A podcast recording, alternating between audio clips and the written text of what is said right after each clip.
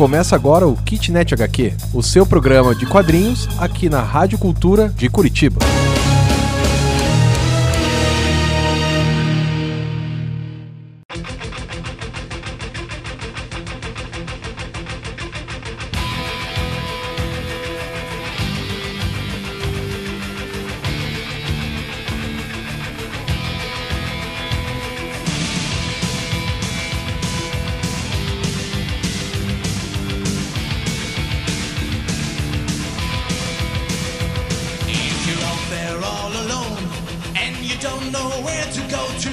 Olá, eu sou o Liber. Eu sou o Rodrigo. Esse é o Kitnet HQ. E hoje a gente vai falar dos melhores quadrinhos do ano. Se tudo der certo, hoje é 30 de dezembro. A gente tá gravando antes, mas hoje deve ser 30 de dezembro. Se não for, é porque o mundo acabou e daí você não tá ouvindo mesmo. Espero que você esteja ouvindo isso a caminho da praia, de férias já, relaxado. Isso, já ganhou bastante quadrinhos de Natal. O Papai Noel deixou vários gibis pra você, porque pra mim eu espero que ele tenha deixado também. E antes de começar, lembrando que você pode nos acompanhar na www.cultura930.com.br, no Instagram Cultura 930, no Facebook Cultura 930 e você pode ver os nossos comentários Também ao- ao- ao- ao- live action, live action, live action no YouTube que você youtube.com.br kitnethq. o canal original. Ver os podcasts por aí, né? No Anchor, no Spotify, em todos os canais aí, no Google, no Google Podcasts e tal. E a gente vai fazer nesse nesse especialíssimo, a gente vai fazer assim, ó, 10 quadrinhos meus, 10 quadrinhos do Liber, que são os melhores do ano, e depois todos os quadrinhos foram lançados em 2019. E depois, no terceiro bloco, a gente vai falar quadrinhos que foram lançados antes de 2019, mas que a gente só leu agora.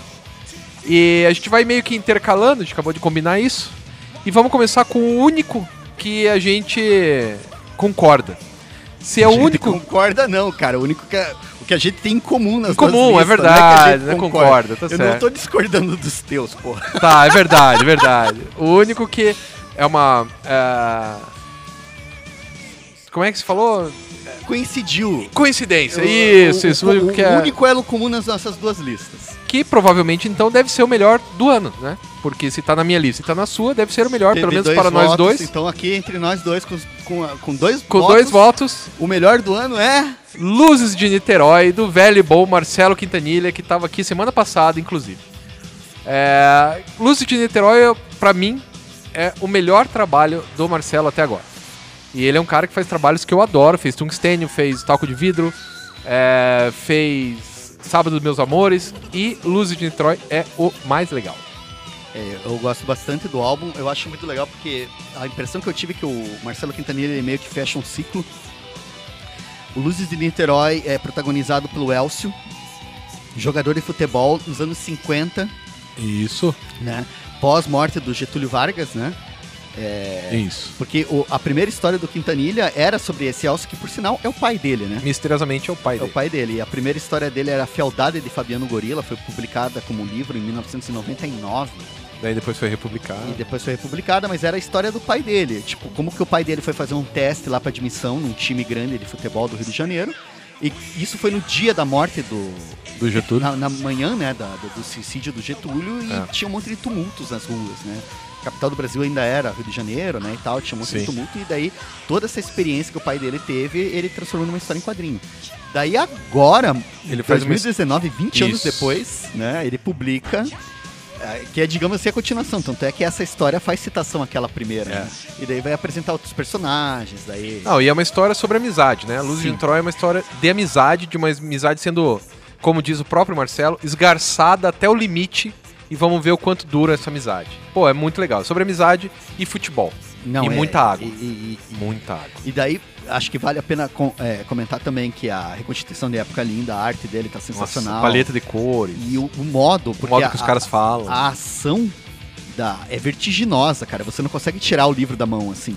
É é uma coisa atrás da outra. É um dia só na vida desses dois amigos, É. mas a, a sucessão de eventos e o, a- os cruzamentos, né, com personagens da época, Luz del Fuego. Não, e assim, tem um, tem um momento lá que não vale a pena a gente contar, porque todos esses álbuns estão à venda e a gente espera que vocês leiam.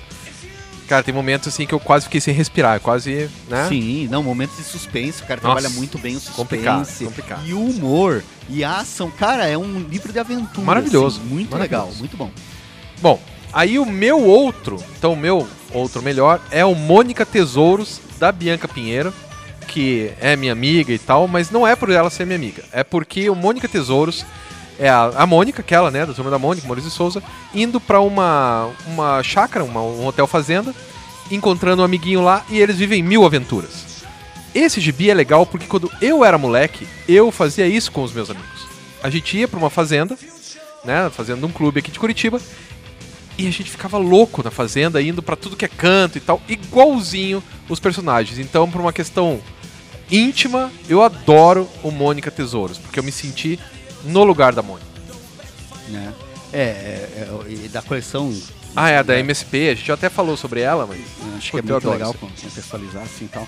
Olha, um o meu gibi favorito do ano, provavelmente, e acho que isso vai estar em outras listas minhas também, assim, foi o Senhor Milagre, do Tom King e do Mitch Gerrits. Pra quem não manja, é história de super-herói mesmo.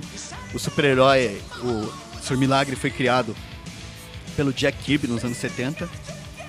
né? Ele tá todo relacionado com uma mega saga cósmica que ele fez com Darkseid e tal, assim. Mas o que eu gosto muito dessa história do, do Tom King é que, primeiro que o Tuto escreve muito bem. Muito bem. Muito bem. E segundo que é, é, a gente fala, fica falando aqui de histórias adultas, né? Por exemplo, o Watchmen, a gente fez o último programa sobre o Watchmen, falando do Watchmen e tal. Mas o, o Senhor Milagre, ele leva o conceito de, de quadrinhos adultos para outro patamar, porque ele toma a atividade de super-herói como se fosse um trabalho como outro qualquer. O emprego, né? É um emprego mesmo. Então você tem aquelas mega sagas tudo acontecendo e eles chegando cansado em casa, e daí vem o neném, eles têm que cuidar do neném, e tem o lance da família.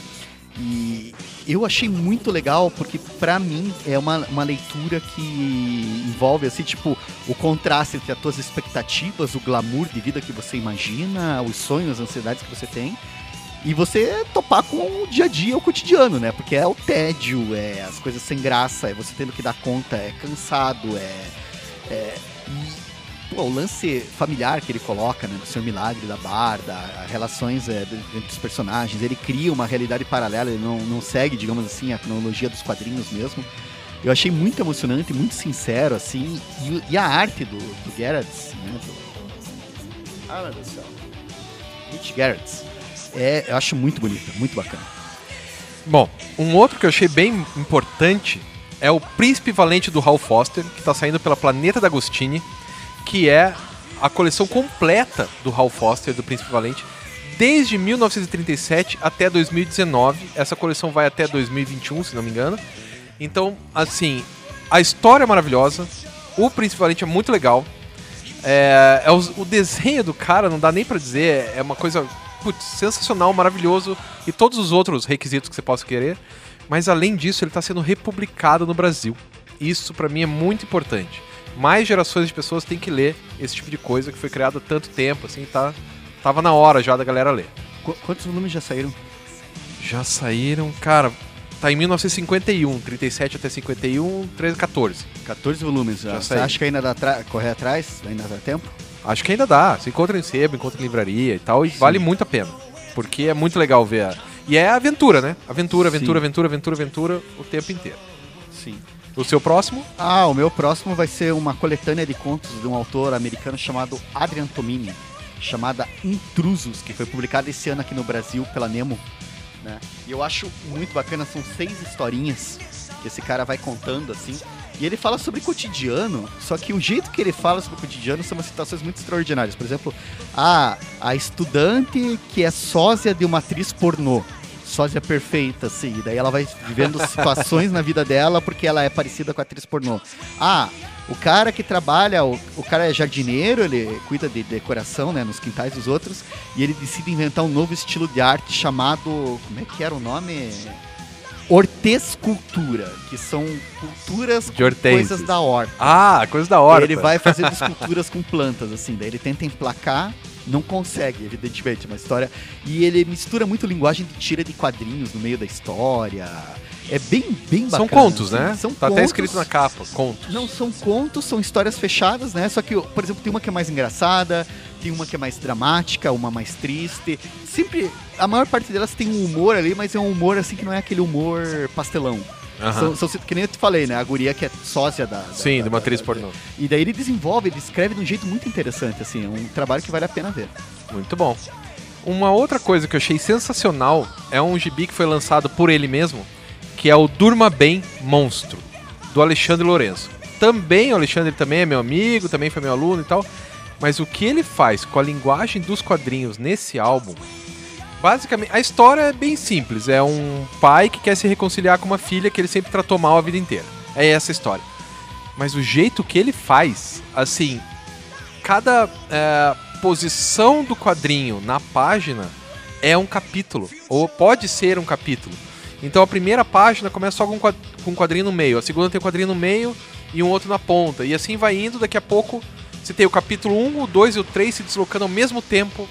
Cara, o que o Alexandre faz com esse negócio da, da linguagem dos quadrinhos, eu acho que não tem ninguém que consegue fazer. Aqui no Brasil não tem ninguém, e mesmo lá fora eu não, não me lembro de ter visto ninguém mexer com a linguagem dos quadrinhos de uma forma tão. é, tão original, Sim, né? Então, assim, o Alexandre é um cara que vale muito a pena procurar. O nome dele é Alexandre Lourenço. Agora ele tá. é um pai fresco, então tá difícil até falar com ele. Mas é- o cara é meio gênio, assim. Ele não vai acreditar nisso. E se- ele vai dizer que eu tô mentindo, mas ele é. É, eu, é, é, eu espero que um dia essas histórias, porque todas elas são publicadas de maneira independente. né? Independente, é. Tomara que um dia eu faça uma coletânea delas, porque tem box também, que também é muito bom. Também é muito bom, só que foi do ano passado, né? Porque, cara, Durma Bem Monstro. E eu acho Durma Bem Monstro melhor do que o box. E eu já adoro o box. Sua vez, Liber. Então, o meu próximo é o Disney. Não, não, desculpa, peraí, lista errada. O meu próximo é Floresta dos Medos, de Emily Carroll, que saiu pela Dark Side. Ela era uma artista, é uma artista, né? Uma quadrinista que trabalhava muito na internet, né? Essas histórias. Emily Carroll. Você procura, você vai achar o trabalho dela na internet. Mas é, as histórias é, impressas mesmo dela, transformadas, coletadas num livro, pô, pra variar, Dark Side é uma editora que tem uma programação, um projeto terror, né? gráfico lindo, assim, né? E o Não, os cuidado cara- que eles têm com Então, só álbuns. abrindo um pequeno parênteses, a Dark Side e a Pipoca e Nankin, mas mais a Dark Side, eles entenderam. A Aleph também fez isso. Eles entenderam que o livro é mais do que apenas a história que está lá dentro. Eles entenderam que o livro é todo o Projeto gráfico, todo projeto gráfico. E É o o projeto gráfico vende, sim. né? Talvez até mais do que a história lá dentro. Mas continue, desculpa a e, e daí, não, se quis. E daí, a, essa Floresta dos Medos, a Emily Carroll, ela faz histórias de terror. E é muito legal porque a linguagem dela, o modo como ela desenha, o modo como ela constrói as páginas, parece um livro ilustrado. São desenhos grandes, ela usa três, quatro quadros por no máximo, assim, por página. E são desenhos soltos, a, a letra ela escreve com de próprio punho em cima da, da, da página, não é aquela letra mecânica, tem todo um Aham. trabalho de lettering muito bonito. E ela. O, o estilo dela seria assim, tipo, algo como o Edgar Allan Poe, assim, ela tem muito de Edgar Allan Poe. Porque não são histórias em quadrinho, não, não são histórias de terror assim que, que chocam pela surpresa, mas ela vai criando toda uma atmosfera, uma sensação de desconforto. Tem uma história lá de uma menina que brincava de ser médium, que simulava, que falava com os mortos, que vai ter um desenrolar assim. É Oi. sinistro, cara. Assim, esse depois eu vou pegar com você pra ler. dar mal-estar, assim, é bem bom. Bom, daí o último meu deste bloco é o Disney, porque tá saindo. O Disney parou de sair pela editora Abril depois de 68, eh, 68 anos, né? O ano passado. E esse ano ele voltou pela editora Culturama. Então, assim, eh, ter um gibi do Pato Donald na banca me faz sorrir, mesmo que eu não vá comprar. Mesmo que eu não leia esse gibi do Pato Donald, eu quero que novos leitores, que crianças cheguem pra mãe e falem: Mãe, compra esse gibi do Pato Donald, de patinhas. Porque era isso que eu fazia quando eu era criança. E isso moldou a- forma como eu leio. E se hoje eu leio muito, muito mesmo, é por causa desses gibis. Porque na minha Uhum. época não era a Turma da Mônica, né? Sim. A Turma da Mônica veio um pouco depois, é, é, forte, né? Então o que me moldou foi a Disney. E Sim. assim, quando a Disney parou de ser lançada no Brasil, eu me senti mal, eu fiquei triste, fiquei chateado. E agora voltando com a Culturama, E também agora com a Panini, né? Que vai lançar os álbuns de luxo. Pô, eu fiquei super feliz, assim, mesmo que eu não tenha. é, não vá comprar todos, pelo menos o 0, 1, o 2 e o 3 eu comprei. Porque Você tem, você leu? li, cara, e, E, é aí, muito como é que é? divertido. Como é que é essa edição zero aí? Cara, é muito engraçado. Tipo, Pateta das Cavernas. É, tem o, o Mickey como é, guitarrista. Tem o Pateta que substitui o Ringo Starr. O Ringo Starr não vai tocar com os Beatles, o Pateta vai. Sabe, esse tipo de coisa. Parece Assim. bom. Cara, é bem legal. E são histórias é, modernas? Assim, São histó- todas são histórias modernas feitas feitas na. século- nesse século. Isso. Na Itália ou na Dinamarca. Né? é- Nos Estados Unidos eles fazem ainda? Não fazem mais. Itália ou Dinamarca. Que coisa, hein? Bom, o seu último, Liber. Então, desse bloco é um gibi, um- na verdade é um livro, né? Gráfico, assim, né? Uma graphic novel. Chamada Aquele Verão, foi publicada esse ano aqui no Brasil pela editora Mino. Ela é das primas Gillian e Mariko Tamaki. Elas são primas, assim. A Gillian escreve Olha só. e a Ma- Mariko desenha. E eu acho. Mas elas não são japonesas. São, Ah, tá. são, são. Só que, É que são Gillian- japonesas que moram no Canadá. Ah, são, tá. São Beleza. nascidas no Canadá, assim e tal. Elas São descendentes japoneses. são, são, são descendentes lá Certo. e vivem no Canadá. Né? E é um material, o original se chamava This One Summer. Eu já tinha lido, na verdade, não foi esse. Eu li esse ano, essa é a parte engraçada, né? Eu li esse gibi esse ano, só que ele não Porque era saiu esse ano. é. E daí, por acaso, ele foi publicado aqui no Brasil, o que deixou ele pronto para eu. Claro, lógico. Apesar de eu ter lido a edição três anos atrás, né? Que é inglesa, né? Mas esse, É inglês. esse Aquele Verão, eu acho que é sensacional. Ele conta a história de uma garota que vai com os pais pra praia. Os pais estão tendo uma crise, não fica se dando é, escancarado que, qual que é o motivo dessa crise, tem umas brigas aqui ali. O pai, em um determinado momento, decide voltar pra cidade e deixa a mãe e a filha sozinhas na, na casa de praia. Aí ela tem uma amiga que ela fez da- das viagens, assim, e elas estão naquela idade do fim da infância. É pré-entrada na adolescência.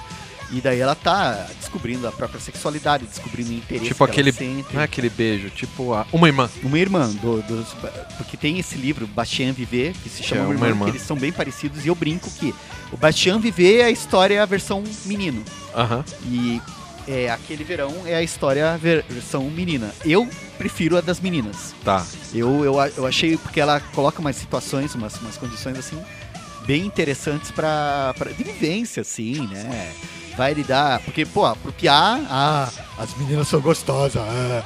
E, e as meninas têm o, o detalhe que elas não podem se empolgar muito, que elas são meninas e nós estamos numa sociedade machista e a, a peça é toda diferente, assim. Então, tipo, o que eles colocam ali, o que ela coloca com muita naturalidade é muito legal, assim, cara. Porque daí acontece uma gravidez indesejada no meio da, da- Olha. da- do livro.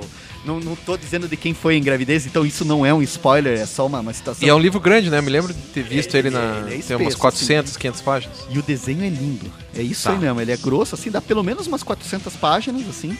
E o desenho é maravilhoso, assim. Massa. E, e tem toda uma tomada de tempo que é diferente, assim, né? É mais pausado, tem uns intervalos, é bem, bem gostoso. Pra, pra você que gosta de, de história que lembra acampamento e infância, você vai curtir. Sei. Então.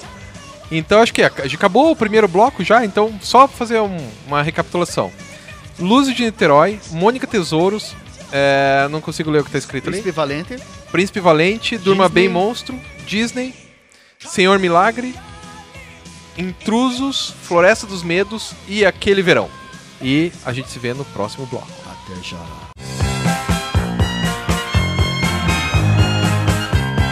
Você está ouvindo Kitnet HQ na Rádio Cultura de Curitiba.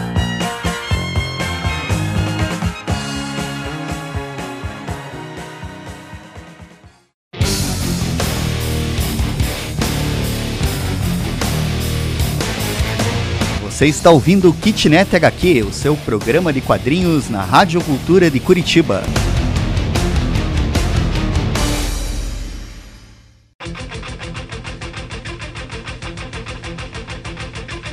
Oi, pessoal, eu sou o Liber. Eu sou o Rodrigo. Estamos aqui de volta com o Kitnet HQ Melhores do Ano. na Cultura 930 de Curitiba, AM. E você pode acompanhar a gente também no site da Cultura, www.cultura930.com.br.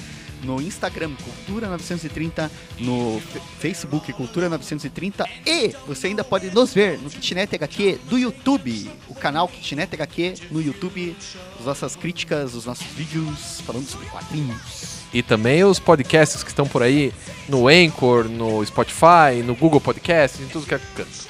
E hoje a gente está trazendo os nossos melhores 10 quadrinhos que a gente leu este ano. 10 quadrinhos foram lançados no Brasil este ano. E se quer, vai, começa você agora, Liber, porque da última vez fui eu, então. Então, eu começo aqui falando de Viagem em Volta de uma Ervilha, Ah, da Sofia Nestrovski e da Débora Salles, pela editora Veneta. São duas autoras brasileiras e é um trabalho bem fora do padrão. É um trabalho que tem muito magenta. muito, muito magenta. É, é.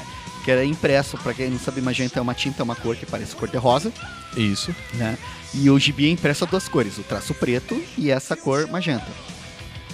E eu achei muito bacana porque é uma experiência. A Sofia, que estava escrevendo é, é, é o mestrado dela na época, e ela decide fazer uma história que se passa dentro do apartamento dela, com as é, considerações que ela faz sobre o objeto de estudo dela.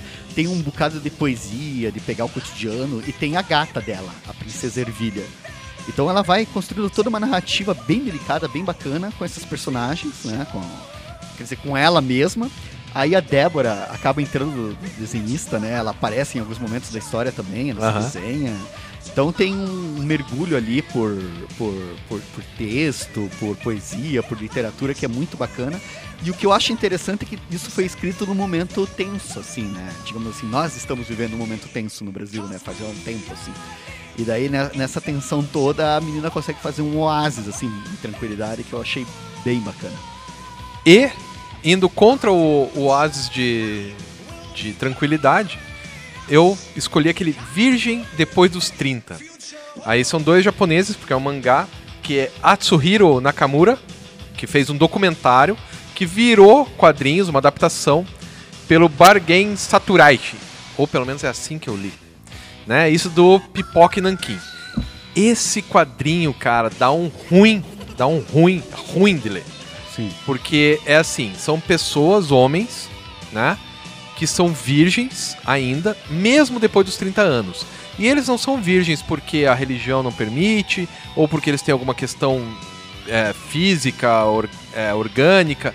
Não, eles são virgens porque eles não têm capacidade de se relacionar com outros seres humanos. Sejam homens ou mulheres. Tem um deles que é homossexual, é, os outros não, mas todos eles têm algumas características em comum. É, não conseguem se, se relacionar com outros seres humanos e são. Eles viajam na maionese, sabe? Eles, não, eles são meio alucinados. Né? Então eles acreditam.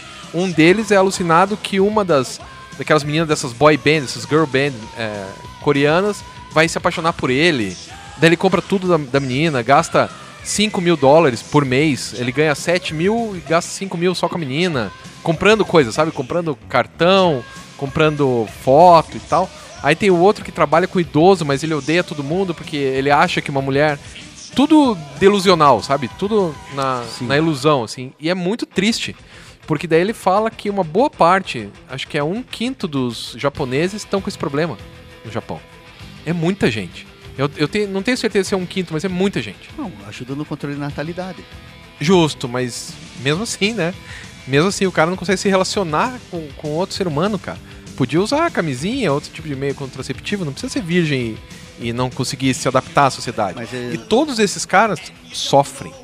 Todos sofrem. Sim. Né? Então, assim, são vidas muito amarguradas, cara. Dá um ruim de ler. Porque é, eles estão sofrendo, sabe? Não é uma coisa, ah, sou virgem, mas tudo é boas. Não. Eles estão, todos estão sofrendo. Um se automutila, o outro se suicida, né? Então por aí vai. E algum deles procura tratamento? Então, é, dois deles procuram tratamento, mas não dá certo. Ah, é, é- olha, vale a pena, vale muito a pena. Eles explicam também, é, por exemplo, por que os caras ficam desse jeito ou é só Explicam. dado assim? Explico. Porque é um documentário, né? Sim. Então eles pegam, acho que eles sintetizam várias pessoas do documentário em poucos personagens. Acho que são seis agora. Sim. Não, não, não me recordo, mas vale muito a pena. Só que assim, leia quando estiver de bom humor. Se estiver de mau humor, você, a chance de você. Né? Opa, e saiu esse ano? Saiu esse ano? Esse aí eu vou querer. Tá. Seu próximo? Cara, é um gibi adorável que saiu pela Golias. editora Todavia e se chama Golias. É de um autor brasileiro, não é brasileiro, um autor americano. Cara, eu nem sei qual que é a origem do Tom Gold. Agora, mas depois eu vejo. Tom Gold, daí ele escreve a história do Golias, aquele da Bíblia. Aquele que o Davi matou. Sim. Só que o jeito que ele escreve a história do Golias é muito legal. É muito engraçado. Tipo, você vê que o Golias era um cara que tava ali, que era todo pacífico, a única coisa que ele era enorme. E daí os caras, não, você vai ser o nosso. O modo como eles escolhem o Golias pra ser o campeão, o modo que eles vão fazer a armadura, o dia a dia no, no, no acampamento. É muito legal, é muito engraçado. Até o final. Daí o final é muito triste. Se você conhece a história de Davi e Golias, Você já sabe qual é o final. Desculpa o spoiler, ó, sensíveis O ao es- spoiler. Não o procurem, spoiler não procurem pra 4 mil saber o, o final de Davi e Golias, nunca se sabe, né? Existem. Claro. Mas assim, é, se você conhece a história do Davi e Golias, é- o final, assim, cara, é uma. Puta, o jeito que ele desenvolve o drama, o humor.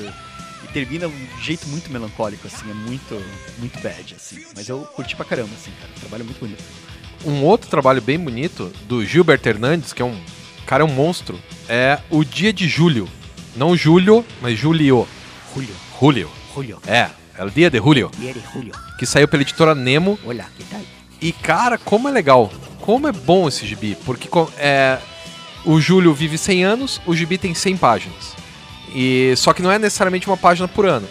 Mas daí, cara, aparece personagem no começo que só lá no final você vai entender. É, tem uma questão subliminar entre o, o Júlio e o amigo dele, tem uma questão com a mãe, tem a questão com os amigos. Cara, pense uma jornada de vida Sim. no, ali no México, né? Que é da onde o Gilberto Hernandes escreve, ele é americano, mas escreve sobre o, o México. Se bem que acho que ele é mexicano de nascença, né? Nasce no México e depois vai para os Estados Unidos, eles irmãos. Acho que ele já nasceu nos Estados Unidos, cara. É? Ele era. Porque a mãe dele é americana. O É, pai né? dele É que é mexicano. daí a- né? Bom, mas enfim. E daí o, o dia de julho é um dia que dura 100 páginas porque são 100 anos. E assim, é um daqueles trabalhos assim que ele fica com você, saca? Você lê e ele não vai embora, porque você fica. Aí assim, sei lá, daqui a 3 horas você fala, ah, entendi. E daí você Sim. entende qual é a motivação do personagem ele é um tal. puta contador de histórias, Não, né? cara? sensacional, E as sensacional. relações, a vida que vai indo. E o Júlio é engraçado, porque a história dele é a vida dele, é o dia dele, né? O dia seria o nascimento, a vida toda Isso. dele, né? Mas o é engraçado porque o Júlio tá ali, mas ele não é necessariamente exatamente o protagonista, né? Tem muitos outros personagens que vão aparecendo. que Inclusive a própria história do mundo, né? Primeira Guerra, Segunda Guerra, tudo isso aí. Bem bacana. Ah, qual que é o seu próximo? Cara, é um quadrinho chamado Juízo. Daí esse também é da editora Nemo. É, Nemo não, Mino. Essa é da editora Mino. Ela fez um lançamento chamado Tabu. Tabu você vai compra, vem três álbumzinhos de quadrinhos. Um se chama Sina, da, da- de uma autora chamada Lilo. O outro é da Jessica Groke e se chama é, Piracema. E esse que eu tô falando aqui agora especificamente se chama Juízo e é da Amanda Miranda. Aí ela vai construindo uma história toda, ela vai falando que ela tá com problema no siso e não sei o que e tal, precisa tirar o dente, vai construindo toda uma história. Eu vou dar uma de. Agora eu vou preservar o lance do, spoilers, eu não vou falar o que, que é, mas ela cria. É que essa história me bateu também porque eu tive problema com siso esse ano, né? Eu É, isso dói, né? extrair os sisos e tal. E a narrativa que ela faz com o siso, então se você já teve que tirar o siso e tal, ela, você acaba criando uma empatia. Só que depois você descobre que ela não era o siso que ela tava falando, ela tava falando de uma outra coisa. Ah, que muito era bom. muito mais Denso. forte, assim, é muito mais pesada, assim. E daí quando ela contextualiza, ela explica quando você se dá conta do que, que ela tava falando e que ela tava usando a ideia do siso como uma metáfora, cara, é fodido, é fortíssimo. Eu acho fantástico pra mim, um dos melhores do ano. Frouxo. Assim. Sensacional. Tudo bem. Um outro meu melhor do ano aí é o Homem. O Homem Sem Talento. Do. Tô tentando ler o nome desse japonês, cara, é difícil. Yoshiharu Tsuji. Acho que é isso. Yoshiharu Tsuji. Que foi lançado pela editora Veneta. E, e assim, basicamente a história de um cara que é um inútil. Ele, ele é realmente um inútil, tadinho. Porque ele. A, a profissão dele é vender pedras, porque no Japão tem um mercado para pedras. Só que ele vende pedras na frente do rio onde ele pegou as pedras. Por que alguém compraria uma pedra num rio a pedra tá ali, é só pegar, de graça? Por que alguém vai comprar essa pedra? Certo. E daí ele é enganado pelas pessoas, por um cara que é um colecionador de pedras, que daí faz ele entrar no leilão, daí tem que pagar pra entrar no leilão, mas ninguém compra as pedras dele. Tipo, ele paga 2 mil ienes pra, pra vender a pedra, mas cada pedra vale 500 ienes, então ele teria que vender quatro, ele não vende nenhuma. Então é só o cara. E ele era quadrinista. E ele decide parar de fazer quadrinhos porque isso é coisa pra criança. E daí ele vai se afundando, se afundando, se afundando. E daí tem a família. Tem um esquema muito interessante, se você não leu ainda, da, da esposa dele, que você vai ver que a esposa só aparece de costas. Ela só aparece de frente quando tá tudo bem. E depois da coisa dá um erro de volta, ela volta a aparecer de, de costas. Cara, é tenso. Tenso. O Homem Sem Talento do Yoshiharu Tsuji, da editora Veneta. Ah, eu daí vou jogar aqui ó, o meu penúltimo do ano, né? Um gibi chamado A Canção de Roland. Que é Roland. bem, bem bacana. O que, que é? É o autor. Caramba. Mich. Mica- Michel Rabagliati. Rabagliati, com o nome desses, o cara é canadense. Isso, pois é. Michel Rabagliati, ele é canadense. E ele tem uma, uma série de álbuns que ele conta as histórias dele, né? Que são memórias dele e tal. E esse é o primeiro que é lançado aqui no Brasil. E não é necessariamente o primeiro volume da série. Sim. Aí, nesse, ele já tá casado, tem filha, tem esposa. E a história é do sogro que tá com câncer em estágio terminal. Aí, tinha tudo pra ser um puta dramalhão. E, certo, tem, com certeza, Tem, tem. um drama lá. Mas o modo como ele representa a- as pessoas que estão ali, os personagens, as situações, o modo como ele vai contando a história, é muito maneiro. É muito legal. E, tipo, o, o próprio personagem, né? O, o, o pai da menina, o sogro dele, né? Que tá com Aham. câncer e tal. Também tem um, um desenvolvimento. A relação que eles têm com a morte, assim, o modo como é retratada essa, essa questão da morte, assim, não é pesado demais, é triste, mas não é pesadíssimo. Cara, eu achei um álbum. Não, um álbum sensacional muito mesmo. bonito, muito bonito, assim, assim. Encontros familiares e tal, muito, muito bacana, assim. Recomendo. Bom, daí o meu próximo melhor do, do ano aí é que estão relançando do Giancarlo Berardi a Júlia, aquela criminóloga, né? Sim. Aventuras de uma criminóloga.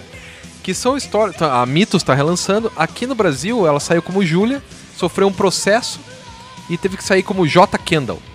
Né? Porque o nome da personagem é Julia Kendall, Por que só que sofreu um processo de quem? da. Que, sabe aqueles livros de romance que a sua mãe provavelmente Júlia. lia, Aham. chamada Júlia? Desse aí. A minha mãe, pelo menos, lia bastante. E daí não podia lançar Júlia. E agora não sei exatamente o que fizeram, que estão lançando com o nome de Júlia e no formato original é, italiano. Ou seja, ele é um pouquinho maior, é meio quadrado até o formato. E assim, é legal, cara, é muito divertido as histórias, porque são histórias de. é, história policial, né? Um roteiro bem amarradinho, história policial, detetive, vai atrás, não é essa vítima, mas quem é essa tal. E eu gosto bastante desse tipo, desse gênero, né? E, e acho que tava faltando. E agora essa edição, desde o número 1 um e Uhum. tal, é bacana. Daí tô refazendo, tô fazendo a coleção agora. Que bom, né? Bom, eu vou fechar aqui a minha agora com um álbum chamado Duplo Eu, das autoras Naive e Audrey Lané, que saiu aqui no Brasil pela editora Nemo. E basicamente a autora, a roteirista, né, a ela conta a história dela. Ela tinha um problema de sobrepeso. Aí até os médicos brincavam que ela era como se ela estivesse carregando nas costas uma mulher da mesma mesmo altura e né, idade dela, porque tipo ela dobra, ela tinha supostamente o dobro do peso que, que ela deveria ter. E é um livro que é muito interessante porque é todo sobre uma questão de aceitação, de autoimagem, de, de, de, de- de lidar com gordofobia, com, com, com- a própria relação com o próprio corpo. Assim, um- eu achei muito bacana a, a narrativa dela, o desenho da Audrey é lindo, assim, é um material assim que eu achei espetacular, assim, recomendo bastante. E daí o último meu é o que acabou de sair, chegou lá em casa antes de ontem, acho. É o Sob o Solo, da Bianca Pinheiro e do Greg Stella. É, lembrando, a Bianca, sim, a mesma que fez a Mônica, que eu falei no primeiro bloco. Sim, ela já foi minha aluna. Sim, ela é minha amiga. Sim, o Greg também é um cara muito gente fina, meu amigo. Mas não é por isso. É porque é uma história densa. tensa. Ela é feita de bonequinho de palito. E assim, você sabe o final desde o começo. E ainda assim você fica torcendo. Você já sabe, tá óbvio o final. Mas ainda assim você fica torcendo. Ainda assim você sofre. Ainda assim você fala, ah não.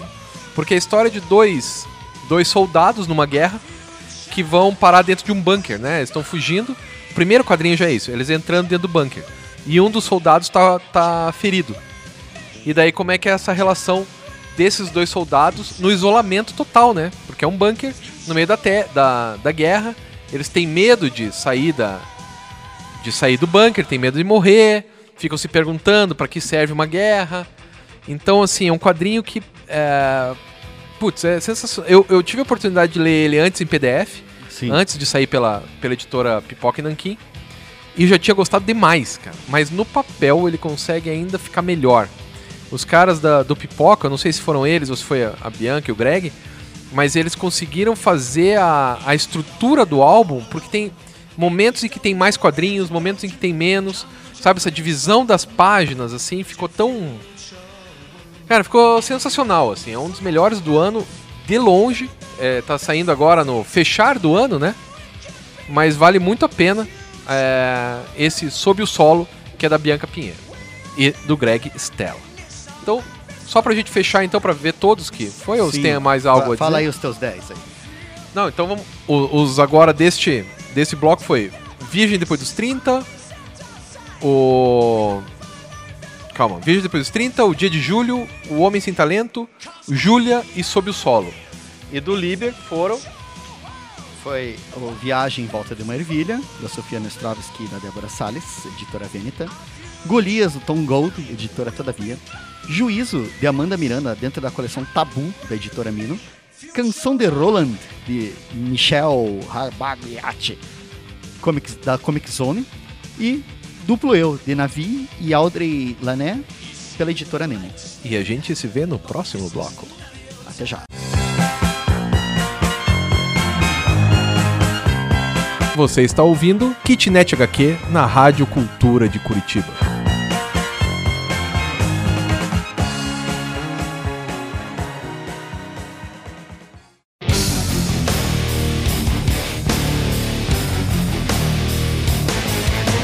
Você está ouvindo o Kitnet HQ, o seu programa de quadrinhos na Rádio Cultura de Curitiba.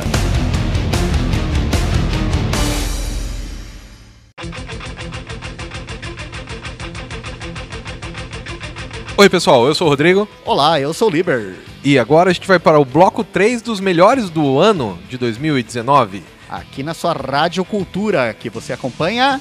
Sempre lembrando no www.cultura930.com.br, mas também no facebook.com/barra cultura930, no instagram.com/barra cultura930 e também você pode achar a gente no youtube.com/barra kitnethq ou aí pela podosfera, né? Então assim, você vai lá no Spotify, vai lá no Anchor, vai lá no, no Google Podcasts e encontra lá por Kitnet HQ.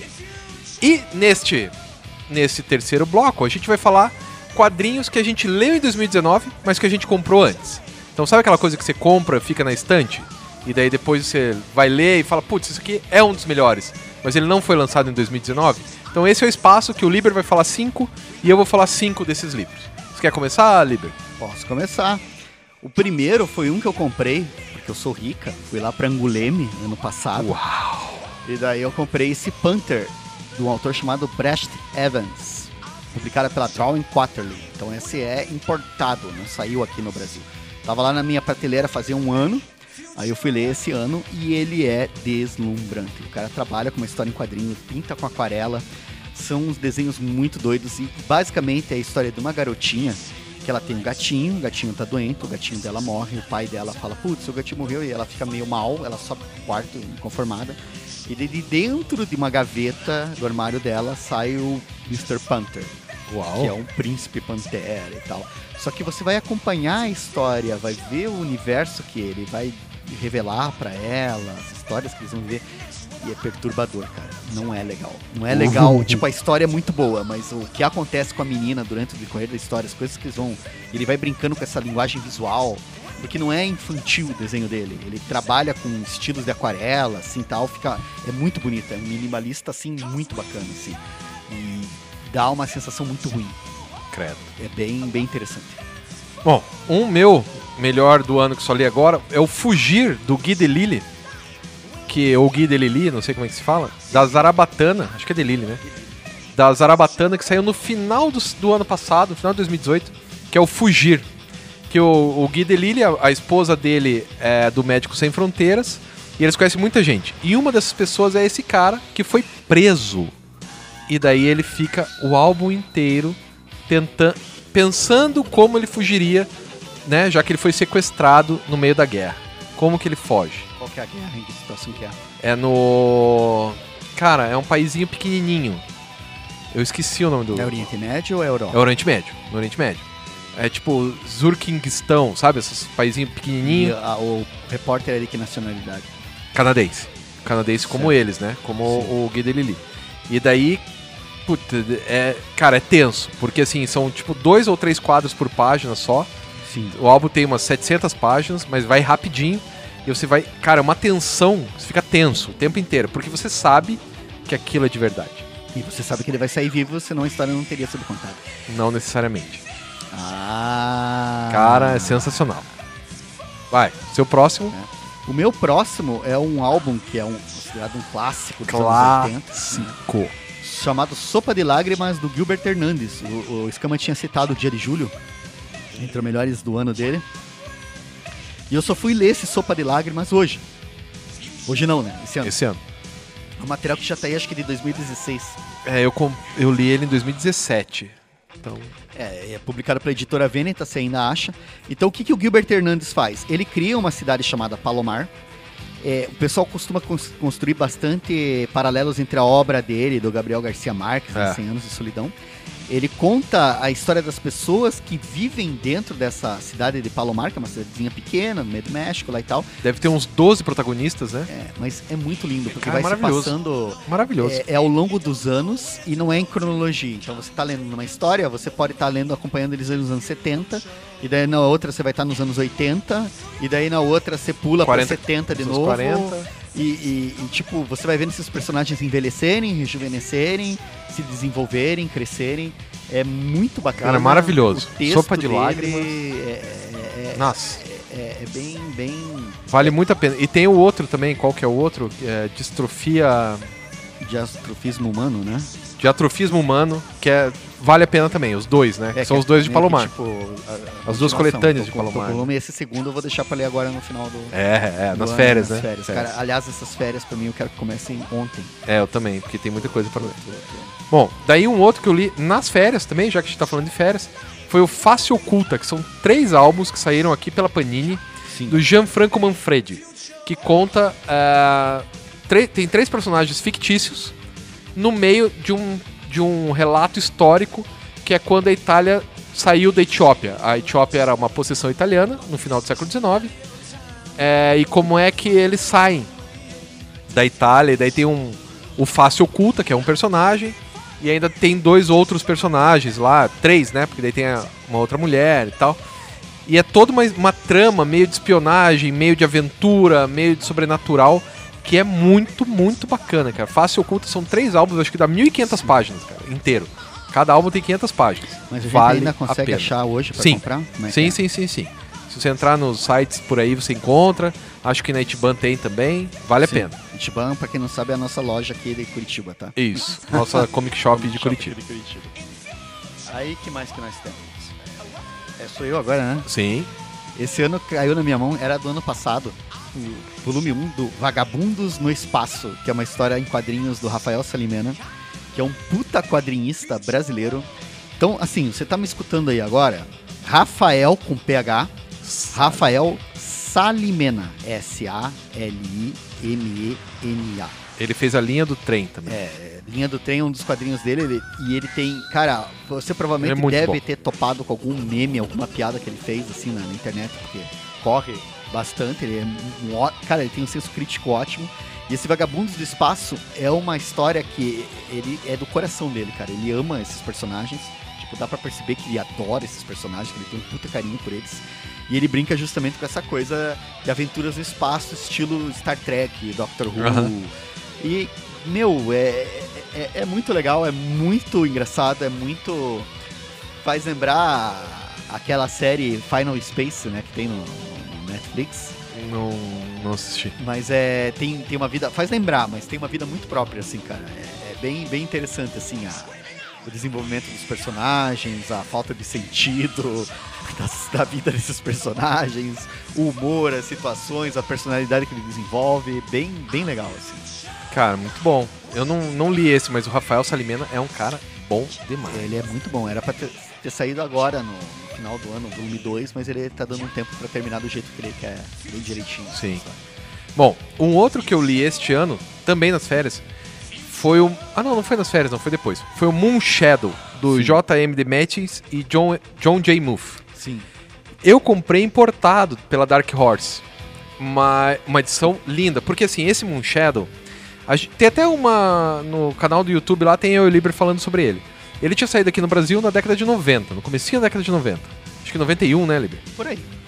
e nunca mais tinha sido lançado nem aqui e nem nos Estados Unidos. Porque tem algum problema com o J, JMD Matis, Que é o autor, né? que é o autor, alguma coisa aconteceu e de repente as coisas do Dematis começaram a sair de volta. O Blood saiu de volta, Liga da Justiça saiu de volta. Daí eu falei, putz, o dia que sair o Moon Shadow eu vou comprar de novo uma edição bonita, porque a que eu tenho, tadinha, na hora que você abre cai as páginas, né? É, Já tá velhinha. E não é só isso, né? A, qua- a qualidade de impressão mesmo, o formato É, da página. nossa. Porque o Scama tá falando aqui, vou me meter, porque eu- ele fez inveja em mim eu comprei igual Sim. dele, assim, sabe? Porra, é um livraço. E, e eu não sei se isso aconteceu com você. Assim, ó, eu comprei da Dark Horse, né? Que é o mesmo que o Liber tá falando. Eu não sei se aconteceu com você, mas parece que leu em inglês, você entra mais na história do que leu em português. Olha, eu vou concordar com você, mas eu não, não, não li o Moon Shadow. Eu tive essa sensação lendo o Watchmen, que a gente tava se preparando ah, pra é, gravar. também. E eu também. te- tinha umas coisas que eu li e achava estranho, e daí eu tenho a edição em original em inglês e eu comecei a comparar. Então tem expressões, tem piadas, tem situações que a tradução é meio foda, porque parece que eu tô criticando o trabalho do tradutor, mas eu tô É, não. assim. Né? Porque, tipo, não, não foi feliz assim, cara. Eu- você no Moon Shadow vai, vai ter outras, mas no Watchmen, cara, tem, tem umas É. cenas assim que eu olhava, eu li em português, isso aqui tá estranho, daí eu li em inglês, E fazia sentido. fazia muito mais sentido, a É. escolha de palavras não foi legal, assim, pra fazer a tradução. É, porque também traduzir nem sempre é fácil, né? Não, não, não. E às vezes a pessoa tá cansada, tá E prazo, tem prazo, né? Whatever. Mas assim, e o Moon Shadow agora tá saindo pela Pipoca Nankin, né? Depois que eu comprei, li e tal, agora. Acho que sai agora, pro final do ano, Sim. né? Não Quando tô você. sabendo, mas tinha bem cara de pipoca nanquim, né? É, mesmo porque eles compraram as coisas do JMD Martins, né? Tirando os que são da DC ou da Marvel. Então eu acho que sai agora. Bom, quando você estiver ouvindo esse programa, já vai. Provavelmente você vai poder comprar. E é muito legal. Moon Shadow é maravilhoso. É a história do menino que é de uma mulher que é raptada por uns bichos, uns seres extradimensionais Que parecem e eles a bolinha do Pac-Man. isso. E daí eles engravidam ela. E daí nasce o garoto, que é o Moon Shadow. E daí é a jornada dele. Né? E, putz, é sensacional. E é, é bacana porque o Dematis ele faz um monte de referência a livros que ele gostava de ler. É. Porque, tipo, o menino já cresce numa biblioteca, daí tem toda uma linguagem. Ah, os livros, ah. E daí ele vai pegando. Porque tem a ver com crescimento a história, né? Isso. Todo o lance da infância entrando na adolescência e vai topar com, com sexualidade, vai topar com a guerra, vai topar com. Nossa, com tudo. com Cara, é- uma história, sério. É bem, bem É bacana. sensacional. E fantástica, né? Se se- se- se espere, veja, imagina um negócio desses ambientado num um, tipo um Star Wars psicodélico, assim. Ah, e lembrando que é todo pintado, né? Ah, O. Jo- o John J. Muff. é- esse é o primeiro gibi totalmente pintado, não é? Sim, foi. Ele, ele, Ele é, o- ele Blood, é né? originalmente ele é 83. Pois ele é. foi publicado pela primeira vez em E ele é 1983. pintado em aqua- aquarela. Aquarela, guache, Nossa, acrílica. Maravilhoso. Aí o Kent Williams dá uma força pro cara numa determinada hora. lá, Isso, não tem tava- dois episódios que o Kent Williams desenha. E é lindo, cara. Aquela, É lindo. aquela edição mesmo. é, ah, provavelmente a pipoca vai fazer semelhante, né? Mas Ah, vai fazer igual, né? Eles Pô. sempre fazem coisa assim. ipsis literis, assim, é maravilhoso. Vai o seu, Liber. Então, esse ano eu decidi que eu queria re- descobrir o prazer de ler quadrinhos, que era uma coisa que eu já não estava sentindo. Tava sentindo que era mais obrigação ler. Sei como aqueles é. títulos chatos, assim, aquelas coisas assim que você lê por educação, porque precisa, porque não sei o quê. E daí eu decidi me refastelar, né? Eu tive uma doença esse semestre, fiquei uma semana afastado lá do trabalho e tal, porque era infecto contagiosa. Aproveitei esse momento mágico para me refastelar no Junk Comics, né? No, no quadrinhos food, assim, junk food, assim. E daí o primeiro título que eu li, assim, que eu tô feliz, encantado, me lambuzando um chiqueiro, assim, feito um porco feliz, assim, é o Novíssimos Novíssimos X-Men. Que eu acho, apesar de tudo que eu tô falando, lindo, muito bem escrito, o Brian Michael Bendis escreveu. O que, que é o Novíssimos X-Men? Em algum. A, a cronologia dos X-Men é uma bagunça. Não, não se preocupe em tentar entender. Em algum momento, deu agora que o Scott Summers descobriu que o Magneto tinha razão. Ele assassina o Professor Xavier. Se junta com o Magneto, forma um outro grupo. Vamos dar um desconto porque ele assassinou o Professor Xavier enquanto ele estava sob influência da entidade Fênix. A Fênix Ah, se vai. toma. Mas de qualquer forma, o Scott tá, tá, tá com certeza que o negócio é resolver as coisas do jeito do Magneto, que é dar porrada nos humanos e estamos aqui E é isso. conquistar. E os amigos dele, dos X-Men, decidem. Aí o Fera, na verdade, tem a brilhante ideia de viajar no tempo e pegar o jovem Scott Summers no auge, do, no início dos X-Men, lá nos anos 60, e trazer o jovem Scott Summers para que o velho Scott Summers eles se confrontem e talvez o velho Scott Summers lembre de como é que ele era, da ideologia e não sei o quê.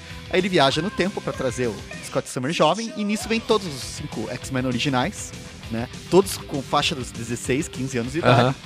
E ele traz pra cá, obviamente a ideia não dá certo, obviamente dá tudo uma merda. Só que o que, que é o mais legal ainda é que ele não consegue voltar. Eles não conseguem voltar, eles estão presos aqui no, no presente, né? Com os... Aí assim, tipo ali, tem história muito boa, aí vem as mega crossovers, fica ruim, aí fica bom de novo, tô adorando. Tá. Então o meu próximo melhor do ano aí, que eu deveria ter lido, mas não li em 2019. É, não li quando lançou, que é o Castanha do Parado, Gidaldi Jr., que ganhou até o prêmio Jabuti em 2018, Sim. né? Que é um gibi sensacional. O Castanha é um menino que tem a cabeça de urubu, E Pará é um estado no Brasil? isso, e está lá no Pará. E é a história do menino de rua, né? Que não necessariamente é um menino de rua, mas é um menino que vai pra rua. E como que ele se vira ali, né? Daí tem os times de futebol da região, tem a questão de, da violência, tem a questão é, da descoberta de tentar virar adulto.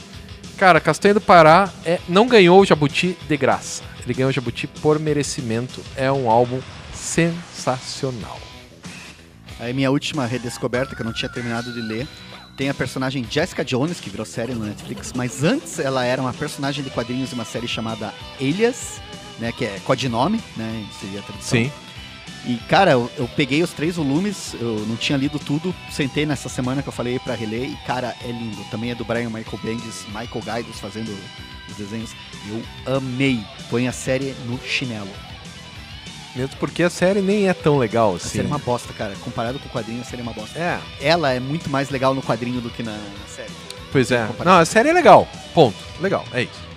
Bom, e daí, pra terminar aqui, o meu último melhor do ano é o Lucky Lucky, do Morris e Gotini, que foi lançado pela Zarabatana. Então, como que foi, se deu isso? Uma aluna minha foi pra Portugal e ela falou assim: tô aqui na livraria, quer que eu leve alguma coisa? Aí eu pensei, e assim, eu tava de carro, sabe? Tipo, tava indo de um lugar para outro. assim. Eu falei, cara, eu tenho que pensar em uma coisa agora. Eu tava longe da minha coleção, tava no meio da cidade, no centro. Eu falei, ah, Lucky Lucky. Porque eu nunca tinha lido Lucky Lucky. Sim. Falei, compre qualquer um do Lucky Lucky. Ela me trouxe cinco gibis do Lucky Lucky diferentes. Eu sentei, na- eu tenho uma rede lá em casa, e eu ria. Tinha alguns momentos, aquele contra Jesse James, assim, que eu me peguei. Sabe quando sai lágrimas dos olhos de tanto rir? Sim. Esse era o Lucky Lucky. Aí não adianta, eu comprei, aí tinha esses cinco que a Neuza me trouxe, pedi para um outro professor que estava em Portugal me trazer mais um, Sim. e comprei os dois do Zarabatana que são coletâneos. Cara, Lucky Lucky é um dos gibis mais engraçados, porque ele é um. Ele é um pistoleiro, né? Ele é um. um ele não é um xerife, em alguns momentos ele até vira um xerife. E daí tem o cavalo dele, cara. O cavalo dele manda nele. É, é muito engraçado. É muito engraçado. É um gibi de faroeste muito divertido, é uma piada do começo ao fim. E, pô, O Gotini escreveu, né? É, o Gotini é o do... Do Asterix. Asterix, né? Ele não escreveu todos, escreveu alguns, poucos. O Morris é que fez todo o resto. Mas ainda assim é sensacional, sensacional mesmo. Completa bem, né? No fim das contas, o que você achou? Foi um bom ano? Foi um bom ano, eu Pelo achei menos que... quadrinhos, assim. É, não. Sinceramente, eu acho que 2018 era um- foi um pouquinho melhor. A gente teve lançamentos melhores e tal, mas sei lá, talvez seja só uma nostalgia. Sim. De qualquer forma, a gente espera que agora, 2020, seja melhor ainda. Então, feliz ano novo, aproveite 2020, leia muitos gibis. E daí depois você comenta com a gente aqui, né? Manda um recadinho pra gente lá no, no Instagram ou qualquer coisa assim, porque, pô, a gente quer saber que gibi você tá lendo. Aproveite as férias pra ler bastante. E é isso aí. Pra mim, feliz ano novo, galera. Isso aí, pessoal. Acompanha a gente lá também no canal do YouTube, né? Pode deixar suas opiniões lá com a gente também, lá no nosso canal. E desejo a todos e todas vocês um ótimo ano novo, cara. Muita energia, muita luz, muita esperança e leveza que a gente leve as coisas na alegria, assim, que precisa. Isso aí. Até Valeu, mais, pessoal. galera. Até mais.